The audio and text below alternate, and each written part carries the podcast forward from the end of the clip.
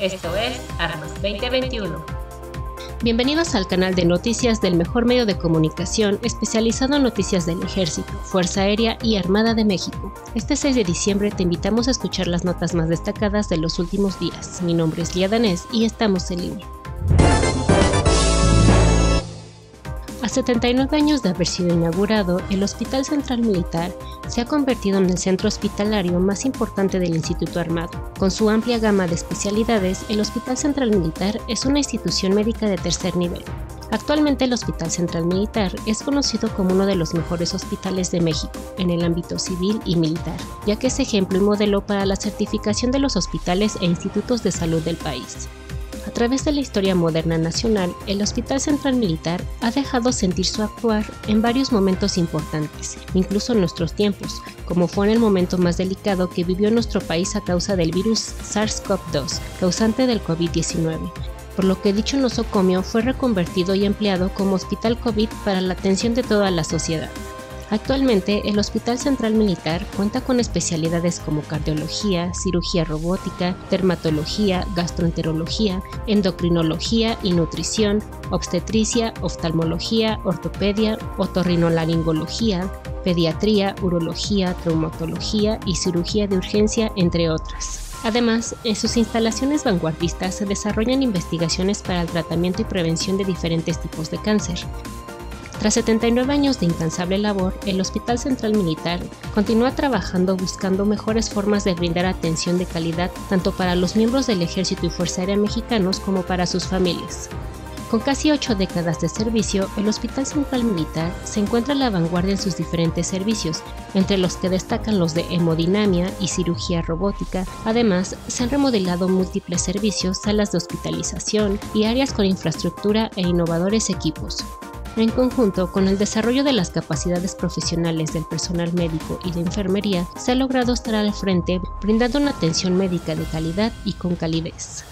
En suma, el Hospital Central Militar es un recinto de salud surgido para el servicio de la gran familia militar, pero también para el pueblo. Por ello, sigue evolucionando para cumplir con la tarea sustantiva para la que fue creado, mantener la salud del personal militar y sus derechohabientes. Es así que este recinto hospitalario ha sido fruto de un inagotable esfuerzo y dedicación en la preparación profesional de todos los que se dedican a la atención de la salud, pero también es producto de una constante modernización en el equipo tecnológico con el que cuenta, que en conjunto pretende elevar la expectativa de vida de quienes se atienden en sus instalaciones.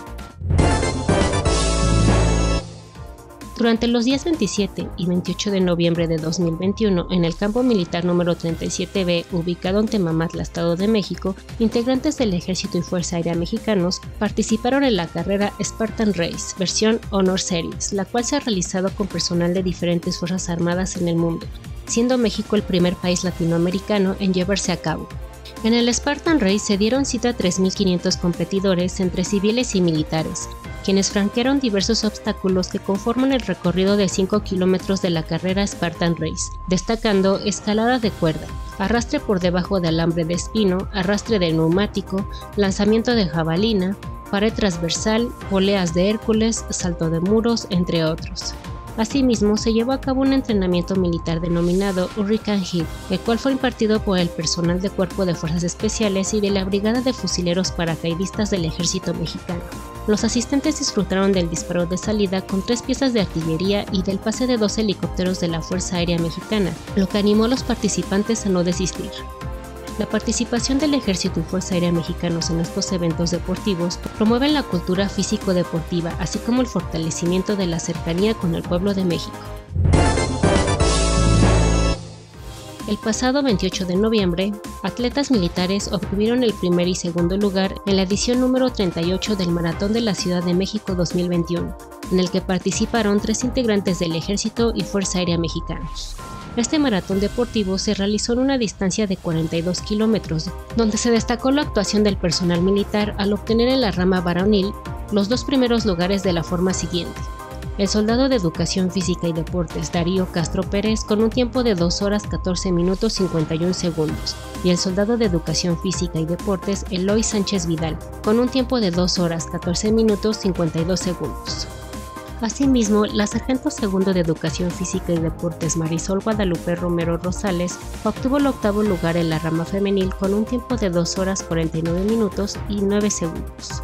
Desde el año 2009, un nacional no había obtenido el triunfo en esta justa deportiva, por lo que hoy celebramos doblemente los triunfos obtenidos, gracias al esfuerzo de los soldados Castro Pérez y Sánchez Vidal. De igual forma, el pasado 22 de noviembre, la subteniente Paola Longoria obtuvo el primer lugar en singles de racquetball y primer lugar en dobles con la sargento Samantha Salas durante el evento deportivo el PRT Pro Am Turkey Show, el cual se realizó en Chicago, Estados Unidos. Con la participación de los integrantes del Instituto Armado en justas deportivas a nivel internacional, el Ejército y Fuerza Aérea mexicanos dejó de manifiesto una vez más su compromiso con la preparación de atletas de alto rendimiento que representan a México en diversas competencias, asimismo el fomento de la cultura deportiva entre sus integrantes. Esto fue Armas 2021.